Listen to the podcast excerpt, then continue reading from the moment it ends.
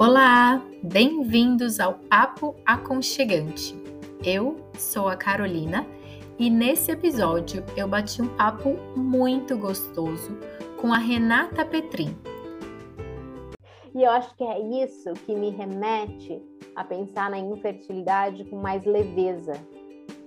Porque uhum. a infertilidade é algo que eu não tenho controle. E não tem nada que eu possa mudar para que isso se transforme. Eu uhum. posso usar a ciência, eu posso, mas mesmo assim, tem coisas que não estarão no meu controle. E a infertilidade é uma delas. Espero que vocês gostem desse papo.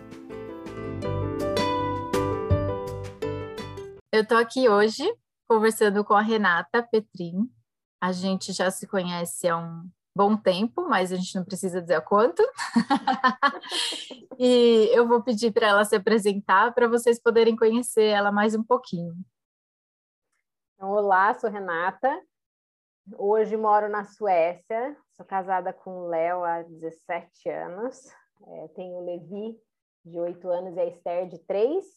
E a gente se conhece há um bom tempo já, né, Carol? Já mais do que algumas décadas, mas a gente deixa isso para lá.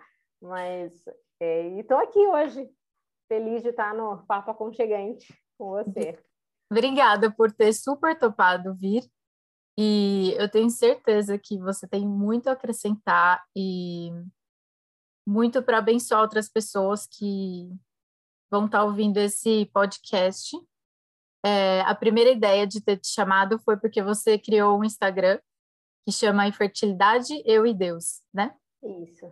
E eu achei muito incrível já o que você colocou na bio do Instagram, de que me chamou a atenção o quanto é, é silencioso para quem vive isso, para o casal que passa por isso, é, para a mulher que vivencia isso, e o quanto acaba ser dolorido sem ser fácil de ser compartilhado porque não é um assunto que você pode trazer para qualquer pessoa. Uhum. É, e o quanto entra naquilo que a gente estava falando antes de começar a gravar, que é a gente não ter controle de nada. Sim. É, é, é, é um assunto que tem me incomodado muito a, a, compartilhar sobre a infertilidade, porque é uma, uma jornada que eu tenho aí ó, quase um, um pouquinho mais de uma década, 10 anos já, nesse processo e eu não vejo as pessoas falarem muito. Eu vejo que clínicas têm o seu Instagram para divulgar os procedimentos, procure seu médico, mas para bater um papo sobre como que é essa dor silenciosa, eu não, nunca tinha visto assim. É, e eu tenho pesquisado há um bom tempo. E é realmente isso, é uma, é uma dor silenciosa que ninguém comenta, e não é só para mulher. É uma coisa uhum. que o casal passa junto, é uma, um peso e, um, e uma sobrecarga que acaba não sendo muito divulgada e falada, e eu diria que até dentro da igreja é algo muito silencioso. É, eu não sei se é um conflito contra a questão de tipo, não, se eu tô bem com Deus, eu vou prosperar e minha família uhum. vai crescer.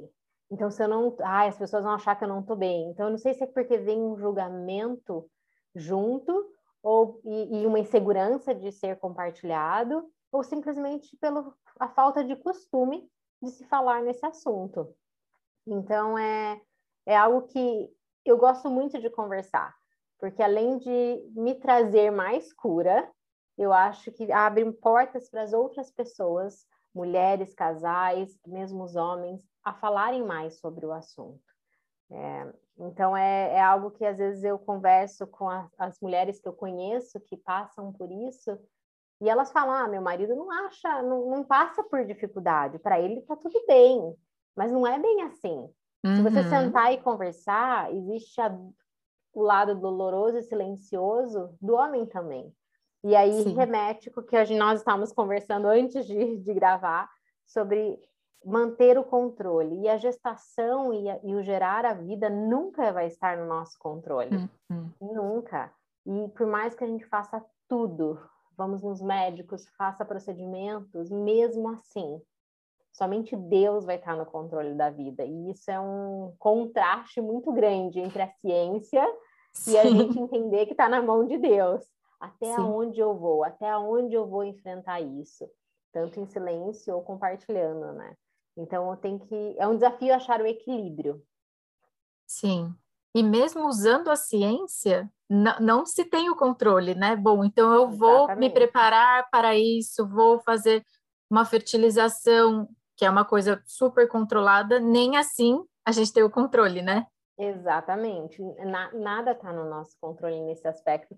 É, na minha história, é, eu comecei a tentar engravidar há, há muito tempo atrás, mas assim, eu era jovem, é, uhum. eu fiz todos os exames, estava tudo bem, não, tinha, não tive nenhum diagnóstico que impedisse a gestação. O, o, meu esposo também não tinha nada que impedisse. Então, ah, vai ser fácil, vai estar sob o meu controle, vamos lá, tal dia, tá, tá tudo certo. Uhum. Não foi bem assim. E depois vieram procedimentos e tentativas, e na verdade, quando eu engravidei do Levi, eu não estava tentando nada e eu não estava tentando nenhum hum. procedimento. Então, assim, por mais que eu já tivesse feito um monte de tratamento, já tinha passado por uma perda, quando eu tive a gestação do Levi, foi uma surpresa, porque eu falei, ué, ué, não acredito, né? Tipo, Mas agora, não era agora que eu tá no meu calendário não estava. Exato. Mas peraí, né? Deixa eu fazer Era para ser mês que vem, não era para ser. Não é? Até isso, né? A gente quer colocar Até tudo isso. dentro do calendário. Peraí, mas o melhor momento da minha vida, que eu sei muito mais que Deus, vai ser esse. Exatamente. E, inclusive, a gestação inteira, né? A gente acaba achando que está sob o controle. E, Sim. na verdade, no meu caso, a gestação do Levi foi uma gestação tranquila, porém teve seus desafios. Eu passei muito mal, até 32 ah. semanas. Passar mal, assim, ao ponto de não conseguir comer e Nossa. o que comia, às vezes, eu colocava para fora. Até 32 Nossa. semanas. Então, assim, eu achava que estava sob controle, porque agora eu estava grávida. Então, agora uhum. estou de mas não é bem assim. Eu não tinha controle nenhum sobre o meu corpo. Né? E aí vem, remete também à questão da maternidade, que a gente acha que vai ter controle das coisas. Não temos. Não temos controle. Eu não tive do meu parto. Depois a uhum. criança nasce, você não tem controle do seu próprio sono. Como Sim. que você vai achar que tem controle da vida de alguma coisa? Sim. E aí, interessante que mesmo passando pela infertilidade, depois de eu ter gerado o Levi, eu achei que isso era a página virada. E, ah, não, agora eu já sei, porque eu já Sim. gestacionei uma vez. Interessante. Então, tipo, eu já aprendi que eu não controlo já... nada. Agora eu já tô, posso voltar para o controle. Exatamente. Ah, agora eu posso engravidar de novo. E aí os anos passaram-se de novo, e de novo.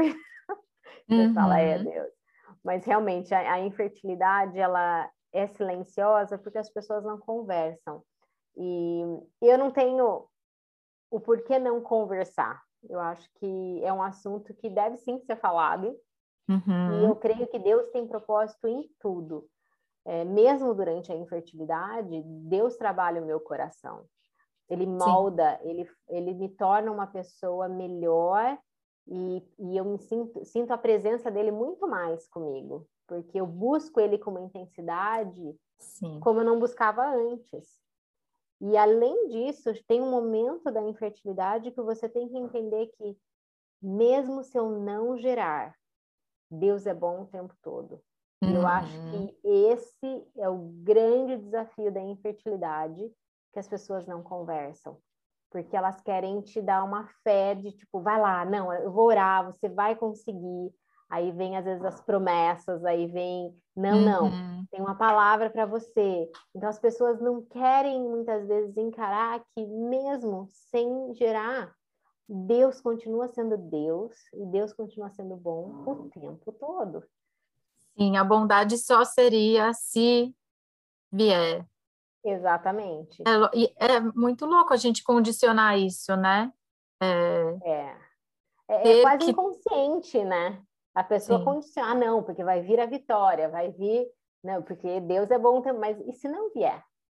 Uhum. Deus vai continuar sendo bom o tempo todo, e a misericórdia dele vai continuar sendo maravilhosa o tempo todo. Sim, sim, e é legal você falar isso e, e ter filhos. É, e não é, é porque assim, você falar, teve que outros terão também, né? Exato. ou porque você teve tive... desse jeito, ou. Exatamente, não vai ser a mesma. Então, assim, eu tenho dois filhos. Eu tenho o Levi, que é, ele foi gerado por mim, mesmo eu tendo feito tratamentos antes e depois dele, ele veio naturalmente. Uhum. Aí eu tenho a Esté, que tem três anos, que não foi gerada por mim. Então, a Esther é minha filha adotiva, que na verdade, assim, eu não uso, não falo, ah, Esther, olha, essa é minha filha adotiva. Uhum. Porque para mim os dois são filhos, mas só para a gente esclarecer aqui nesse papo. Então, a Esther não foi gerada por mim, mas ela foi gerada no meu coração e Deus me ensinou a maternidade com ela de uma forma completamente diferente de quando eu, eu tive o Levi. Que legal. E a forma que quando o Levi nasceu, as pessoas falavam: "Ah, eu na... o meu filho nasceu, eu olhei e foi uma paixão à primeira vista". Com uhum. o Levi não foi assim. Eu, por mais que eu tenha passado pela infertilidade antes, eu falava: "Não, o meu filho vai nascer, eu vou olhar, eu vou me apaixonar", porque eu desejei muito. E não foi assim. Eu precisei de um tempo eu precisei de gerar conexões. Era dia após dia construindo uma conexão com ele para depois de um tempo ali, um mês, dois meses, falar: eu realmente amo essa criança. E as Muito pessoas também não falam sobre isso. Porque Muito interessante isso. Todo mundo acha que assim, num clique de olhar, o neném nasceu, você fala, pronto, estou apaixonada. E não foi comigo assim. E você se sentiu culpada por isso? Porque né, sei lá, se alguém nem estava planejando e aí nasceu e ainda ficou nesse mesmo processo que você falar, ah, mas tudo bem, eu né, nem é, ah, você poderia pode, não sei se foi o seu caso, se sentir culpada de falar, não, mas era era tudo que eu queria. Exato, eu desejei, eu tentei por tanto tempo. E eu acho que os hormônios são tão intensos que eu, a, a culpa, eles brincam, né, que tem o ditado que com a maternidade vem a culpa. Vem. Porque uhum. tudo você fica culpado. Então, eu não me recordo exatamente daquele momento de eu ter me sentido culpada, mas eu me questionava. Uhum. Eu, puxa, eu, não é um amor à primeira vista. Eu tô cansada. Ah, uhum. ele é uhum. bonitinho, mas eu não tô tipo, uau, virei mãe, né? Que mágica.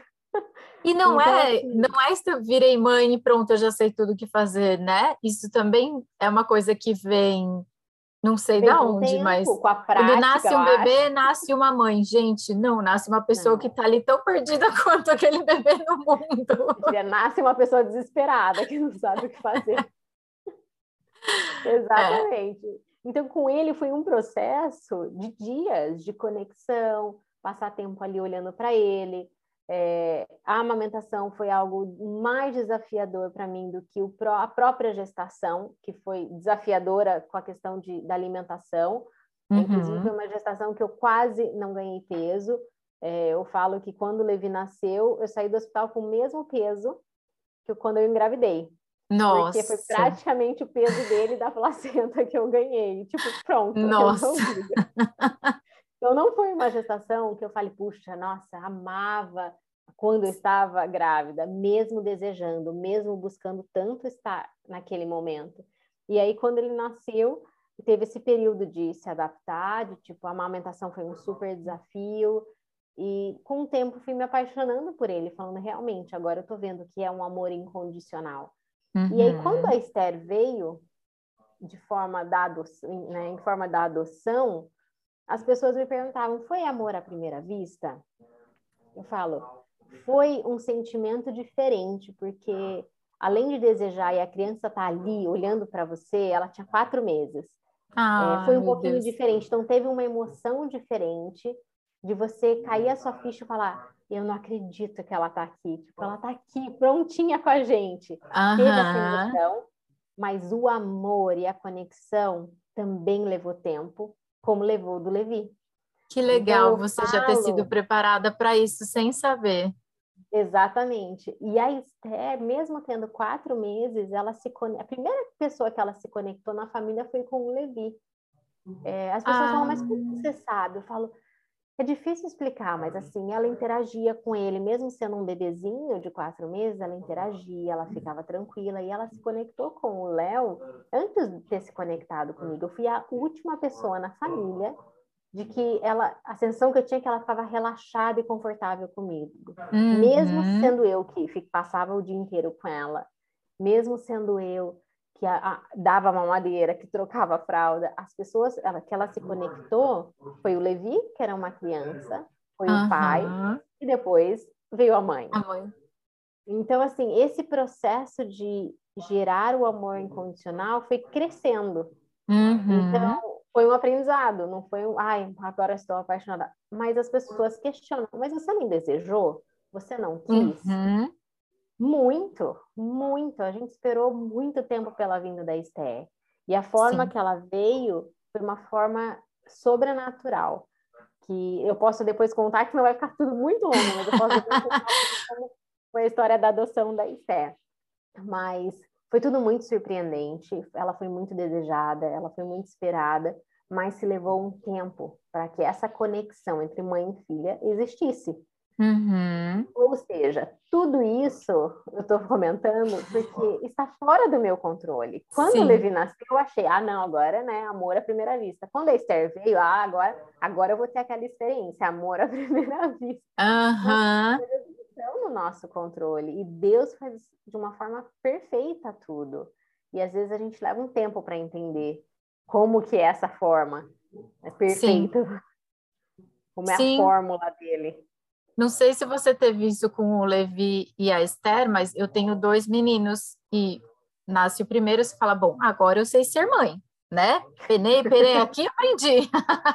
Aí vem o segundo, que é completamente diferente do primeiro. Aí você fala, gente, peraí, Exatamente. mas eu não sei, o meu primeiro filho não, não teve tudo isso. Não, meu primeiro filho não ficava com o intestino preso. Ué, como assim? Eu faço o quê então? Aí você fala, gente, mas peraí, eu tô sendo mãe de novo. E tô, porque eu tenho que aprender a ser mãe do mais velho, assim como eu tenho que aprender a ser do mais novo, porque eles são completamente diferentes. E, e isso é, você está falando da parte ainda de bebê, porque depois que eles começam a, a interagir mais e crescer, em todos os aspectos eles são diferentes. Sim. O Levi e a Esther, eles são muito diferentes. É, eu, a gente brinca aqui em casa que nós éramos três pacatos cidadãos e a Esther chegou. Então, assim, ela dá uma movimentada na casa. Porque se deixasse os três ficavam enfurnados dentro de casa, mas ela tá tipo, vamos sair, vamos brincar, vamos. Que legal! são muito diferentes. Os dois, é, a forma de disciplinar, a forma de ensinar é muito diferente. O, é, a sensibilidade dos dois, como eles se sentem amados é diferente, uhum. como eles entendem as coisas é diferente. Então, nós na área prática de educação, de comunicação, eles são muito diferentes. Ou seja, está fora do controle achar que dá para pôr a receita do primeiro no segundo. Ai, a gente tem uma necessidade por controle muito gigante. Acho que sim, tem gente que por temperamentos tem mais ou por criação tem mais, mas assim, de modo geral, o ser humano tem essa tendência de querer controlar, né? É muito louco isso da gente querer controlar e ter ansiedade por conta de não controlar o, o que é óbvio que é incontrolável, né? Tão difícil é, a gente aprender isso. É difícil, eu diria que eu, pelo meu ambiente que eu vivi, que eu cresci, pela minha personalidade, ou por todas as minhas características, eu sou uma pessoa que gosta de controle. Mas é algo que eu tenho trabalhado bastante, porque tem coisas que estão fora do meu controle. E não uhum. adianta eu viver uma ansiedade que não vai mudar aquela situação, porque ela nunca vai estar dentro do meu controle. Então, eu acho que o desafio de hoje para as pessoas que têm ansiedade é entender o que está dentro do seu controle e o que não está dentro do seu controle. Porque uhum. o que, que vai adiantar você ficar ansioso por algo que não está no seu controle e você não vai poder fazer nada para mudar? Então, outro dia eu estava até conversando com o Levi, porque a Esther, por mais que ela tenha três anos, ela sabe muito bem provocar o irmão de oito. Ela é muito esperta. E ela irmãos, sabe, né? assim, irmãos. Não, o mais velho provoca, provoca, mas ele tem oito anos, ele sabe como provocar. Mas a Esther, ela é pequena, mas ela vai lá naquele, na parte mais sensível que ele tem, ele e vai lá e provoca. Uhum. E aí eu tava conversando com ele, ele tava muito irritado. Eu falei, Levi, o que, que você consegue controlar? Daí ele, não sei. Desse momento, nada. Nada. Nem as minhas emoções. Exatamente. Eu falei, o que, que você consegue? Vamos, pensa comigo.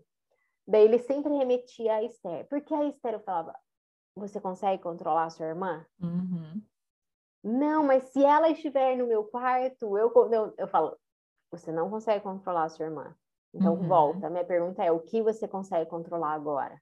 E ele remetia de volta na Esther. Ah, porque eu fiquei acho que uns cinco minutos falando, Levi, o que, que você consegue controlar? E aí ele começou a falar, eu consigo me controlar. Falou, uhum. consegue? Dele, não sei. Eu acho que ele falou, então vamos trabalhar isso, porque isso está, isso está dentro do seu controle. A Esther não está dentro do seu controle. E aí a gente começou a conversar sobre isso, e é algo que a gente de tempos em tempos volta, porque para mim acaba sendo uma lição de tipo, uhum. sim, eu não uhum. consigo controlar os outros, eu não consigo controlar a reação que os outros vão ter, uhum. mas eu uhum. consigo controlar como eu vou reagir, como eu vou me portar, como eu vou passar a noite pensando naquele assunto e não dormir, ou não, ou eu vou deixar a coisa acontecer e passar uma boa noite. Né? Então, eu acho que esse é o maior desafio que nós temos como adulto e, e para ensinar para as nossas crianças. Sim. Ver o que eles têm controle e o que eles não têm. Porque o que, que adianta a gente sofrer com tanta ansiedade hoje em dia sem entender do que nós temos controle e do que nós não temos controle? Sim, sim. Só de saber isso, a gente já tem uma vida muito mais leve, né? Exatamente quanto tempo a gente demorou para começar a aprender, porque eu acho que ainda estou nesse processo. É, eu acho que a gente leva um mas, tempinho ainda. Mas eles poderem já começar a ter essa consciência desde pequenos, vai dar para eles um futuro tão mais perto do tranquilo. E eu acho que é isso que me remete a pensar na infertilidade com mais leveza, porque uhum. a infertilidade é algo que eu não tenho controle. E não tem nada que eu possa mudar para que isso se transforme. Eu uhum. posso usar a ciência, eu posso buscar. Mas mesmo assim, tem coisas que não estarão no meu controle. E a infertilidade é uma delas. É, não está no meu controle. E para mim é muito fácil conversar sobre isso, porque eu entendo e consigo separar. Está fora das minhas mãos, tá? Tipo, e aí, vou... o que, que eu vou fazer se está fora da minha mão, né? Uhum. E não ficar é, num lugar estagnada esperando que aconteça aquilo, né? Eu acho, eu já ouvi algumas pessoas que falam da infertilidade de assim, puxa, mas daí eu fiquei parada esperando que aquilo acontecesse, sendo que como está na mão de Deus, pode ser que nem aconteça. E eu não fiz mais nada.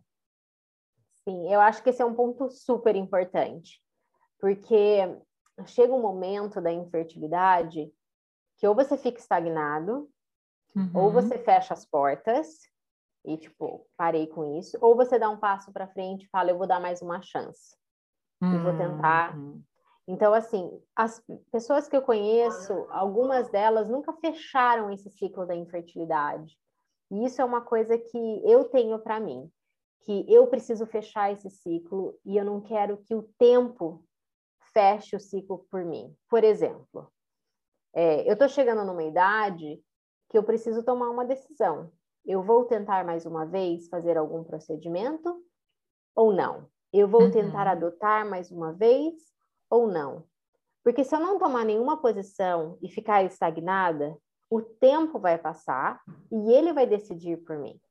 Então, assim, Interessante assim, isso. É, e aí eu vou falar, puxa, mas não foi a minha escolha. O tempo passou e, e foi.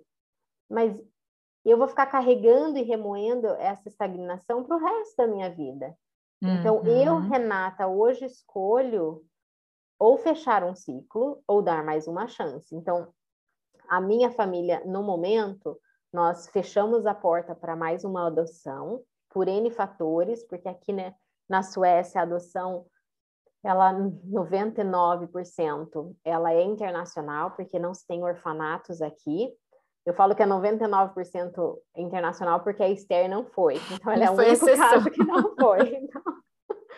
Então, então existe uma, é, um processo de interna internacional de adoção que ele é um pouquinho puxado emocionalmente, financeiramente, em questão de tempo, e que no momento atual da minha família a gente não está disposto a enfrentar isso. Então, Sim. nós decidimos conscientemente fechar essa porta. Então, esse ciclo para nós se encerrou. Mas uhum. ainda tem a porta de tentar uma in vitro. Ou ficar estagnado, esperar o tempo passar e chegar à minha idade e eles falarem: olha, você já está muito mais velha, não vai dar para fazer. E eu deixar uhum. que o tempo decida por mim. Então, eu estou nessa fase que eu não estou deixando o tempo decidir por mim. A gente sim vai tentar mais uma in vitro. É, e é o que eu falo para o meu esposo: demanda tempo emocional, Sem financeiro, dúvida. Físico.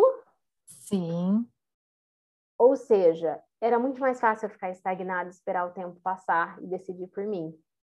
Uhum. Mas hoje eu escolho não deixar o tempo tomar uma decisão por mim. Então a gente sim vai tentar mais uma in vitro. E se vier uma criança para ser agregada na nossa família, vai ser bênção, vai ser maravilhoso. E se não vier, Deus vai continuar sendo bom. Sim. Vai ser um fechamento de um ciclo que eu falar, ok, agora deu. Agora chega, agora é um tempo de seguir a vida com a família que Deus nos deu. Uhum. E tá tudo uhum. bem. Mas é, as pessoas, quando elas ficam estagnadas, elas ficam remoendo uma decisão que elas não tomaram. E eu acho que isso é muito doloroso para ser curado, para ser tratado, para tipo seguir a vida e não pensar mais nesse assunto. Então eu tenho conhecidas que têm seus 45, 46 e tipo, ah, e aí, será? Ai, não sei, e agora? Porque Já estou no limite. Exatamente. E cada país tem os seus limites de idade, das suas. Ah, é, você sabe bem de tudo isso, né? Então, assim, mas claro, vai chegar aos 46 e vão falar, puxa, não dá mais. Ai, olha lá, tá vendo? E agora? E a pessoa fica remoendo. Então, eu sou a favor de que a gente não fique estagnado na vida. Eu acho que, inclusive, é, a Bíblia e Deus nos ensina a termos posições, a sermos uhum. claros, a seguirmos um caminho, né? E deixar, deixa a vida me levar. Uhum, é, eu acho que não funciona muito bem você Sim. vai colher as consequências de não ter se posicionado ou tomado uma decisão ou fechado um ciclo lá na frente. E aí é um peso que, que eu, Renata, não, não quero carregar, prefiro não carregar. Uhum. Interessante. E eu tenho uma pergunta para esse bate-papo. Você ficou um tempo é, ali tentando engravidar e Nesse tempo, você sentiu alguma cobrança das pessoas? Do tipo, ah, vocês já estão casados há tanto tempo. É... Ai, não vão eu... tentar. Enfim, acho que as frases são inúmeras do que você não, pode ter eu... ouvido. Eu acho interessante porque, assim, quando a gente estava brincando do ditado, quando nasce uma mãe, nasce uma culpa. Uhum. Quando, quando casa um casal, nasce a cobrança de vai ter filhos. É tipo assim, tá na lua de mel. Mas e aí, uhum. quando vai ter filho? É tão louco isso da nossa é. sociedade, né? Tem um, Quase. aí quando vai ter o outro? Aí eu tenho dois meninos, fala, quando você vai tentar a menina? Falei, gente, e ainda que eu tente, né? Se vai vir uma menina, eu só vou ser realizada se eu tiver uma menina, porque dois meninos não é o. Tem, tem isso também, né? Não é o plano. Não, o plano é tem que ter um é casal, um cachorro. Exatamente. Mas sim, a, a, sempre houve assim a cobrança, porque quando é, eu comecei a tentar, eu já estava quatro anos casada, então existia essa cobrança. Eu falava, gente, não precisa financeiramente, pelo menos, né, conseguir pagar as nossas contas, não dá para uhum. ter uma criança do nada, né? Então já existia assim uma cobrança familiar, uma cobrança de pessoas ao nosso redor, uma cobrança até de grupos dentro da igreja que você acaba frequentando, de casais, daí casais que têm filhos. Ah, mas e vocês? Claro, as pessoas muitas vezes cobram na, nas melhores das intenções. Uhum. A família acaba cobrando na maior ingenuidade, porque eles querem ver a sua família crescer, mas não deixa de ser uma cobrança. Sim. Então, não diminui mesmo... muito o peso, né? Não, não diminui o peso. Então, muitas vezes em grupos da, dentro da igreja ou dos seus vínculos de amigos e, e familiares, sempre houve uma cobrança. Quando que vocês vão ter? Quando vocês vão ter? Eu casei com 22 anos. Então, uhum. assim, é, era uma idade nova, mas quando o tempo de casado ia passando, ah, mas vocês já estão há um ano casados. Eu falo, gente, mas tô com 23 anos, deixa eu, né? deixa eu sentir um pouquinho. Tem tempo. Exatamente. Então, sempre houve uma cobrança. Uma coisa que aliviou de alguma forma foi que nós saímos do Brasil a trabalho quando nós estávamos com cinco anos de casado. Então, já havíamos tentado, já estávamos né, sendo cuidados pelos médicos. A gente nunca teve um diagnóstico. Ah, você ah. não pode é, engravidar por causa disso, ou porque o seu marido. Não. Noss, nossos exames sempre foram muito bons. Tanto eu quanto ele não temos dificuldades é, clinicamente, vamos dizer, uhum. para ter filhos. Então, quando nós saímos do Brasil, de alguma forma isso trouxe uma leveza, porque fisicamente encontrando as pessoas, não, não haviam essa cobrança. Claro, uma mensagem aqui, uma perguntinha ali, familiares sempre querendo saber, isso existia, mas de alguma forma trouxe uma leveza, porque a gente não estava sempre, todo evento de família, encontrando a família estendida e aquela pergunta da tia, aquela. Per... Não, não tinha isso, porque nós estávamos longe. E quando voltávamos ao Brasil, a, as pessoas a, nem perguntavam, porque eles queriam saber como a gente estava morando fora. Ai, mas como que é lá? Dá para ter filho lá? Dá, dá para ter filho, mas assim, é uma perguntinha outra. Uhum. Quando Levi nasceu, logo depois, quando ele tinha seis meses, eu comecei a tentar engravidar de novo. Logo após seis meses. É assim, quando o médico, na verdade, liberou, o Levi nasceu é, na Índia, então lá eles têm um procedimento um pouquinho diferente daqui do Brasil, mas no geral, com seis meses, a mulher que, que né, teve o parto natural pode tentar engravidar. Uhum. Com cesárea já é um pouco mais é, restrito. Mas depois de seis meses já poderia tentar, e foi como eu tentei. E é interessante porque depois você tem o primeiro, já vem a pergunta: quando vai vir o segundo? Sim. E eu acho que aquele primeiro ano da maternidade, a mulher não quer pensar em segundo, em terceiro, em quarto, a mulher quer pensar em dormir um pouquinho. Só me ajuda com esse aqui para eu conseguir banho. pensar no próximo. Deixa eu comer sem ter que levantar e comer a comida fria. Uhum. Então, sempre houve assim é, essa cobrança da sociedade houve a cobrança familiar e de amigos, e eu acho que depois, quando a idade vai chegando, existe uma cobrança maior, né? Uhum. Então, é, a adoção também tem, é interessante porque não é um aspecto que muitas pessoas lidam da mesma forma que eu lido. Então, hum, interessante. A, na minha família sempre foi algo muito natural a adoção. Eu tenho né, histórico de adoção dentro da minha família então, é, é um assunto que sempre foi muito natural de se conversar e uhum. de se uhum. trazer né, para a pauta familiar. Mas Sim. nem todas as famílias são assim. Então, nem todos os amigos ou família estendida veem a adoção como nós vemos. Né? Então, isso também foi um, uma etapa de desafio, de explicar que sim, iríamos adotar e que sim, é, seria parte da família igual, não uhum. teria né, problema nenhum. Então, é, quando nós anunciamos isso, a gente também teve que ter muita cautela para não gerar uma expectativa tanto de ansiedade quando quando que você vai ter o segundo, porque a adoção ela é mais incerta em questão do tempo, mais demorada até, né? Mais demorada, burocrática, é, mas a gente também tinha que avisá-los e prepará-los mas Sim. com medo dessa cobrança, porque na, em, em gerar, em ter mais filhos, já é natural o povo falar, mas e aí, quando vem um segundo? Sim. Mas no aspecto da adoção, você também prepara o familiar e os amigos, mas você não sabe quanto tempo isso vai levar. E aí você não quer ficar tendo cobrança o tempo todo, porque você já está na pilha de tipo, eu não sei quando vai ser. Então, sim, sim. Então, existe uma cobrança. E depois que a Esther veio também, continue aí, quando vai vir o terceiro? Quando vai. Não acaba. Falo, gente, não, não, não é acaba. por falta de tentar, eu falo. A gente tenta, vai estar na mão de Deus, não está no meu controle. Vocês estão perguntando para a pessoa errada, pergunta para Deus. Mas, ah, sim. você me, você levantou um ponto que eu achei interessante.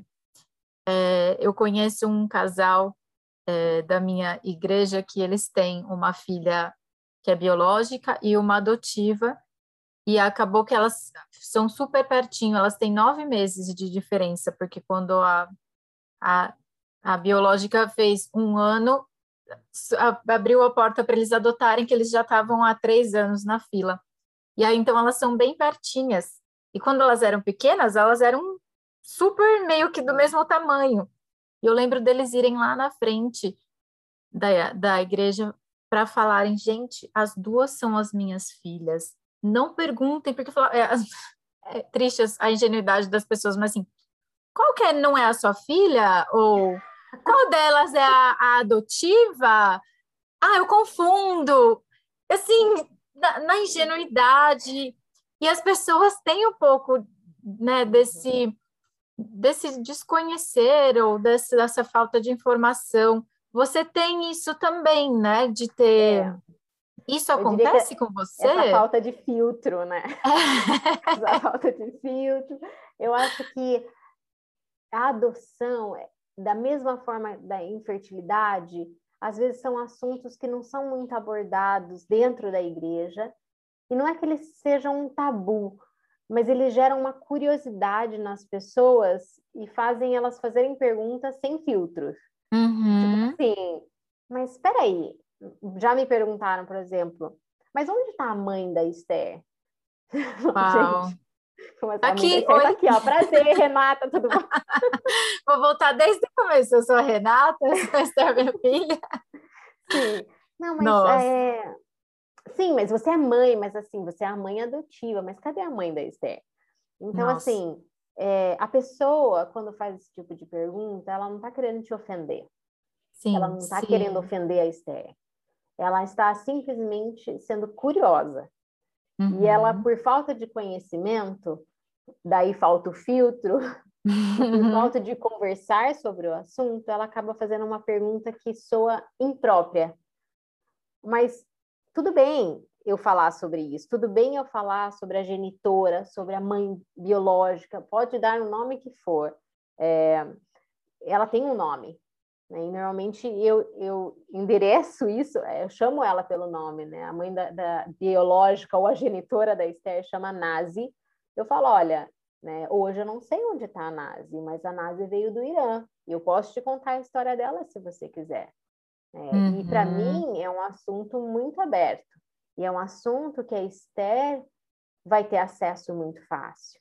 É um uhum. assunto que eu estava conversando o que há duas semanas atrás com o Léo que está chegando a hora, porque a gente tem uns livrinhos aqui em casa de quando o Levi era pequeno. Tipo, para criança abrir mesmo. Eles são. É, é, um livro de fotografia, mas que a criança pode mexer, pode brincar. Uhum. É meio que de uhum. papel, se rasgar, rasgou, tudo bem. É para eles terem acesso e eles verem. E a gente está montando os da Esther.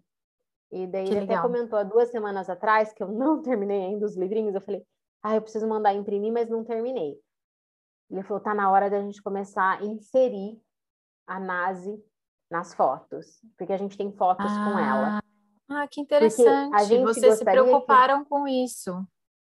Sim, a gente chegou a encontrá-la tem fotos dela com a Esther. E a gente quer deixar isso em fácil acesso para que seja algo natural para a Esther, para que ela mesma, quando alguém venha perguntar, e que ela tiver maior e as pessoas ainda sem terem é. acesso a muita informação e sem filtro, falar, ué, mas cadê a sua mãe? Mas não, minha mãe tá ali, não, é a sua mãe. A outra. Ela simplesmente ter a naturalidade de dizer, tipo, ah, a minha genitora nazi, né? E conversar sobre o assunto. Mas para ela ter essa naturalidade, ela precisa crescer tendo acesso a essa informação de uma forma natural, sem ser um tabu. Ai, não, não vamos falar sobre. Não, não, não, não. Não, a Esther está chegando, não vamos falar sobre a genitora dela. Não, a gente vai pôr na mesa, vai pôr junto nos álbuns de foto, porque faz parte da primeira infância dela, Uhum. Como ele teve os álbuns da primeira infância dele, que até hoje ele vai lá, dá uma olhadinha, às vezes a Esther olha, né? Então, ela vai ter acesso a isso naturalmente, para que ela cresça sabendo quem foi a genitora dela, a importância que ela teve na vida da Esther, e para que um dia ela nunca faça pergunta sem filtro: qual que é a filha adotada? Qual que é a filha que não veio da sua barriga? Né? Porque realmente as pessoas fazem esse tipo de pergunta por falta de conhecimento, por falta de ter acesso a esse tipo de assunto e por curiosidade. E tudo bem, Sim. igual quando a gente pergunta com quantas semanas seus filhos nasceram. Ah, mas uhum. quantos quilos você ganhou na gestação? As pessoas têm essa curiosidade natural, mas quando vem de uma criança adotada, eles não, não têm essa pergunta de quantas semanas e quantos quilos nasceram. Vão falar, mas ué, cadê? Cadê a mãe? O que está fazendo a mãe? Mas uhum. por que, que uhum. ela quis dar para adoção? Existe essa curiosidade, né? E, e sim, recebi perguntas sem filtros, recebi pessoas tendo dificuldade de aceitar que a Esther seria minha filha tanto quanto eu Levi. Mas, por um outro lado, já ouvi muitas pessoas brincando com a gente, falando: olha, da sua família eu não sei, mas a Esther eu tenho 100% certeza que é brasileira. o resto da sua família não tem cara de brasileira. Uhum. Então, assim, já recebi muitos comentários positivos também, de que eles brincam de que a Esther tem o meu cabelo, de que ah. o Levi é, ele tem a cor da minha pele, mas a Esther tem o meu cabelo. As, as pessoas também têm essa necessidade, isso é um outro ponto na adoção muito forte. É, quando você tem filhos biológicos, você naturalmente faz comparações. Ah, é verdade. Nossa, o Levi é igualzinho o pai dele. A gente cresce fazendo isso, a gente cresce ouvindo isso. E quando vem uma criança adotada, as pessoas ao redor tentam fazer comparações que linkem aquela criança com os pais. Uhum. Eu não sei, não sou psicóloga, eu não sei dizer o porquê dessa necessidade do ser humano de querer fazer esse link de conexão física entre os pais e os filhos. Mas existe. Uhum. Eu vivo isso com a Esther, porque as pessoas Sim. sempre fazem esse tipo de comparação. Não, o Levi é muito parecido com você, mas a Esther sempre tem seu cabelo. Ah, não, mas ó, ela é assim agitada porque a fruta não cai longe do pé. Tipo, as pessoas sempre tentam achar um link. E eu não, não sei, seria até interessante perguntar para um psicólogo por que, que eles têm essa necessidade. E talvez com esse casal da igreja que você mencionou, que as pessoas perguntavam, ah, mas qual das duas que é adotada? É porque eles fisicamente não conseguiam fazer essa distinção. Uhum. Eles queriam, tipo, não, eu preciso saber qual é, porque aí eu sei que é essa e aí, não, aquela é parecida com a mãe, então aquela deve ser. Eu não sei por que o ser humano tem essa necessidade, mas é. é algo que a gente vive. As pessoas às vezes fazem bem essa comparação sobre com quem que a Esther se parece. É, ai, a mão dela é desse jeito porque é de tal pessoa. É, é uma necessidade que as pessoas têm de achar conexão com a criança, achando que só isso que vai realmente trazer um vínculo. Um vínculo. E não é. E não é. Sem é, dúvida. Vai muito não. além do que isso. E você acha que você tem alguma dica, por exemplo, você né, falou que da, na sua família já, já era um tema, já, já tinha essa história. Então, para vocês, nem essas perguntas nem surgem entre a família. Mas tem um monte de gente que não tem essa, hum. essa história, não tem ninguém perto. Sim. Você acha que você tem alguma dica para dar? Tipo, se você estiver nessa situação, não fale isso, Troca Sim. essa palavra por essa. É, a minha primeira dica, eu acho que para casal em geral, é a adoção não é para toda a família. Hum, é, ir em frente com procedimentos de fertilização também não são para todos. É, então, assim, uhum. assim, tanto da parte natural, né, tentar gerar, e quanto a adoção não são para todos. Você tem que ter certeza que é o que você quer. E foi algo que eu nunca tive dúvida na, entre eu e o Léo sobre a adoção. Mas a adoção não é para todos, porque ah, por muitas razões, a gente não precisa entrar nesse detalhe. Eles não são para todos. Mas caso você ache que, que você é o casal, a família que, que é para uma adoção, que está disposto, está disposto a uma adoção, a minha dica é trazer conhecimento para os outros, trazer entendimento, falar sobre o assunto, é, deixar perguntar, colocar o assunto na mesa e falar quais perguntas vocês têm, quais são uhum. os medos de vocês, porque mesmo que a minha família viesse com histórico, a gente tem a família estendida, que é uhum. primo, que é fulano casado com ciclano, que, que, também tem, acaba sendo parte da família estendida, né? Então, Sim. assim, às vezes medo de, ah, mas ela vai vir doente, ah, ela vai vir com alguma enfermidade, ah, mas como que vai ser isso? A, a, a mãe dela vai poder ligar para você? Sabe, detalhes, às vezes, que as pessoas têm questionamentos e que eles ficam com medo de perguntar. Então, a minha dica é: coloque o assunto na mesa.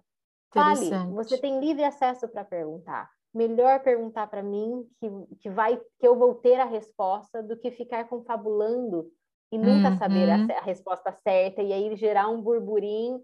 Ai, mas será? Então, assim, a minha dica é coloque o assunto na mesa, conversa. É uma, a, se você escolher a adoção, tem que ser um assunto como se fosse qualquer outro dentro da sua casa porque uhum. ela não uhum. pode ser mais é, segredo ou tabu ou ter um peso diferente do que qualquer outro assunto. Então, é, essa é a minha dica. Coloque e seja bem honesto, deixe as pessoas perguntarem, porque você traz entendimento e conhecimento sobre a adoção para outros. Sim.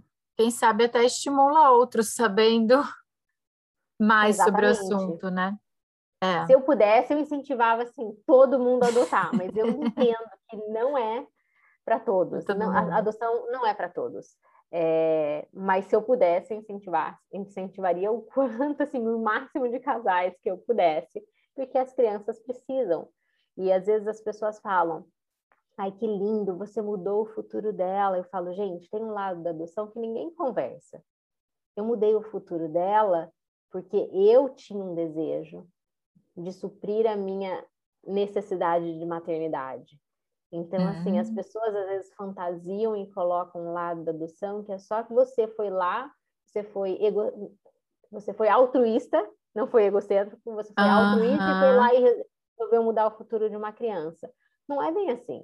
A adoção ela é uma parceria entre o meu altruísmo mas o meu desejo e egoísmo de ser mãe de novo também fizeram parte do processo. Nossa, então... super interessante você falar essa frase. Eu nunca tinha pensado nisso, mas é. é, é e é verdade, as pessoas não falam porque porque é feio falar que é feio falar que né, eu tinha um desejo. É, mas as pessoas só olham pelo outro lado, e, e por isso que eu falo que a adoção não, não é para todos. Porque tem o um lado altruísta? Tem. Tem o um lado egoísta? Também tem. Também tem. Então, é, e, e tudo bem. E, e, essa, essa junção e o equilíbrio com a sabedoria de Deus se transforma em algo perfeito. Né? A Esther me transformou como mãe. A mãe que eu era, só mãe do Levi, era uma. A mãe que eu sou hoje, sendo mãe da Esther e do Levi, é outra completamente diferente. Que né? legal. Então, eu transformei o futuro dela, mas eu também transformei, ela também transformou o meu.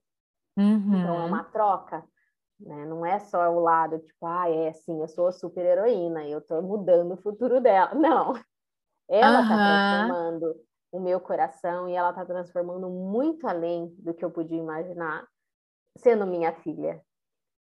Que legal. Nossa, achei muito incrível isso, que é mesmo, né? Ela também traz um movimento diferente para casa e Sim. ela também mudou a história da família de vocês. Exatamente. E ela trouxe desafios na maternidade que me transformaram como mulher, como mãe e me deram uma visão melhor das coisas. E ela me deu, assim, ela me, né, uma resiliência que às vezes né? Eu não tinha, sendo mãe só do Levi, que eu tenho que ter com ela. Sim, sim. Porque são dois completamente é. diferentes, né? Cada um Exatamente. vem com seus desafios. Exatamente. Um que eu tenho que mandar e brincar lá fora ao ar livre, e a outra que eu tenho que trazer para dentro de casa. Eles são opostos. É, imagina. é, imagino. É, muita coisa interessante que você tem para compartilhar estando num lugar diferente. É aí que acho que a gente vê um Deus onipotente, onipresente e onisciente, né? Porque a gente está em países, com continentes diferentes, é. com dinâmicas familiares diferentes, com fusos horários diferentes. Exatamente. com desafios diferentes, mas com o mesmo Deus. Né? Ele nos adotou e ele tirou a gente de um caminho que não ia ser um caminho muito bom ou ia Sim. ser terrível, ou ia ser péssimo. Mas assim, ele nos colocou no, num caminho onde traz saúde, onde traz vigor, aonde traz sabedoria, paciência. Uhum. e ele transformou esse caminho. Então, a maternidade, em vários aspectos, ela me ensina a ter uma relação com Deus muito mais profunda. E a infertilidade me ensina a confiar e entender que Deus é bom o tempo todo e nada está no meu controle. Que legal. É trazer para o concreto aquilo que está no, no espiritual, no, na ideia, né? Exatamente. E ver concretamente isso. Uau, que, que crescimento, né? Que maturidade Deus vai te acrescentando com todas essas experiências. E obrigada Sim. por compartilhar conosco e a gente poder aprender e amadurecer com as suas experiências. É muito rico isso. E com todas as nossas histórias, né? A sua, que você tem que né, dividir também, e a gente sempre cresce ouvindo a história uma da outra. E por isso que acaba sendo um papo gostoso, aconchegante.